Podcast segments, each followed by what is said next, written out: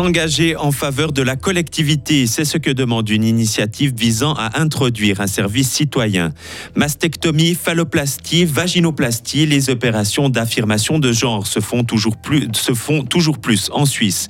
Et bienvenue dans Fort Broyard, le jeu qui teste vos connaissances sur le district de la Broye. On vous dit tout. La météo avec des nuages, un peu de vent, température de 14 à 16 degrés. C'est le journal de Léo Martinetti. Bonjour. Bonjour Rio, bonjour tout le monde.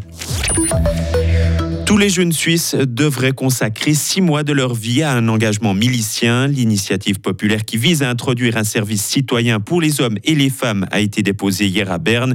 Signé par plus de 100 000 personnes, ce texte préconise un changement radical. Pour le moment, les jeunes hommes sont obligés de faire l'armée, mais le service citoyen élargit les possibilités d'engagement au détriment justement de l'armée. La réponse de la coprésidente du comité d'initiative, Noémie Rotten. L'initiative service citoyen, j'en suis sûre, ça renforce l'armée parce que ça renforce l'engagement civique citoyen en général. Tout le monde fait quelque chose, pourquoi pas le faire dans l'armée Beaucoup plus de personnes à disposition, non seulement quantitativement, mais aussi qualitativement. Le but principal avec cette initiative, c'est qu'on discute de ça et qu'on fasse avancer le système de l'engagement de milice aujourd'hui. Et ces dix dernières années, c'était complètement bloqué. Il y a eu plein de groupes de travail qui ont abouti à des changements de cosmétiques. Avec le service citoyen, on veut vraiment apporter une solution constructive pour pouvoir faire avancer le débat.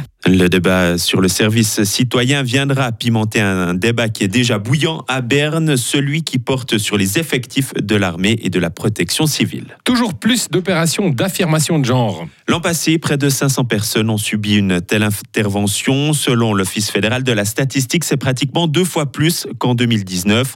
Ces opérations pour but de faire correspondre les caractéristiques physiques d'une personne au genre qu'elle ressent. Explication de Maël Robert. Près de 70% des opérations visent une transition du féminin vers le masculin. Ça passe très souvent par une ablation des seins. Il y en a eu trois fois plus en 2022 par rapport à 2019. Les phalloplasties, autrement dit la fabrication d'un phallus, sont beaucoup moins courantes, mais aussi en augmentation. De même que les vaginoplasties pour les personnes qui font une transition du masculin vers le féminin. Elles représentent plus de 30% des opérations d'affirmation de genre. Des interventions qui sont pratiquement toutes effectuées dans cinq hôpitaux hôpitaux suisses, notamment des hôpitaux universitaires. Et le contacté l'HFR a déclaré ne pas réaliser ce genre d'opération. Précisons encore que les personnes qui effectuent une transition masculin-féminin ont en moyenne 34 ans contre 27 pour celles qui font une transition du féminin vers le masculin. Trois blessés en ville de Berne. Lors d'un contrôle de police, un homme soupçonné de détenir de la drogue s'est réfugié dans le centre culturel de la Reitschule. Les renforts sont alors arrivés et des individus les ont aspergés avec un spray au poivre. Deux policiers ont été blessés et un homme présent sur les lieux a aussi été conduit à l'hôpital suite aux échauffourées qui ont suivi.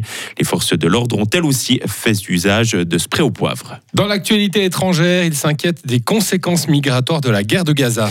Plusieurs dirigeants européens se sont exprimés hier à Bruxelles. Ils redoutent de, de, vivre une situation similaire à la crise des réfugiés de 2015. De nombreux Syriens avaient quitté leur pays suite notamment à l'enlisement du conflit qui touche leur pays. Amazon se porte bien. La plateforme de vente en ligne a dégagé près de 10 milliards de dollars de bénéfices nets au troisième trimestre. C'est tout simplement trois fois plus que lors de l'été 2022. C'est aussi 3 milliards de plus que ce que prévoyait le marché. Des bons résultats qui sont dus à une hausse des ventes, conséquence notamment d'une réorganisation logistique aux États-Unis. Un nouveau jeu de société pour célébrer la broie. Il a été pensé par la Jeune Chambre internationale de la broie pour fêter ses 50 ans d'existence. Après deux ans de travail, il sort en ce mois d'octobre. Baptisé Fort Broyard, ce jeu n'a rien à voir avec l'émission française. Il s'agit de questions de culture générale sur la broie. Mathieu Desprats, responsable de la commission jeu de la Jeune Chambre internationale de la broie, nous en livre quelques-unes en avant-première. Une question, c'est euh, qu'est-ce qu'une tratte? Donc, c'est un, un, qui est propre à la commune de Corcelles-Payarn. On a des anecdotes sur euh, ce qui était l'ancien couvent de Bethanie. C'est assez croustillant quand on sait ce qu'il y a eu avant ses bonnes sœurs. On a des histoires aussi sur tout ce qui est le, le carnaval d'Estavayer, des questions sur la bénichon, bien sûr. Enfin bref, il y en a toute une série qui nous permettent de, redécouvrir ou déjà de découvrir en fait euh, les histoires euh, de notre belle région. Et sur les 1000 boîtes commandées par la Jeune Chambre de la Broye, 600 ont déjà trouvé preneur. Il est possible de précommander ce jeu en ligne. Il sera aussi commercialisé lors du comptoir broyard dès le 17 novembre. Qu'est-ce qu'une guillupe? Ah, je sais pas. Ah ouais, voilà, ouais, il est pas bon pour le jeu. Non, moi je suis là, fort moi je suis là quoi, je suis pas broyard. Ah ouais, ouais, ça change tout. Hein. Ouais, il y, a- il y a des différences, c'est à côté pourtant. mais Ah ouais. Bon, je ne donnerai pas la réponse tout de suite alors. On peut peut-être on peut demander à nos auditeurs. Ouais, ouais, ouais. Alors, qu'est-ce qu'une guillupe, euh, les auditeurs? 079 127 70 60. Retrouvez toute l'info sur frappe et frappe.ch. Aujourd'hui, on a un ciel nuageux qui nous attend avec quelques averses ce matin et puis un temps plus ensoleillé cet après-midi. À nouveau des ondées en soirée avec du vent, température maximale 14 à 16 degrés. Pour le week-end, samedi, dimanche, un temps assez ensoleillé et doux. Et puis une dégradation active entre lundi après-midi et mardi matin. Reviendra.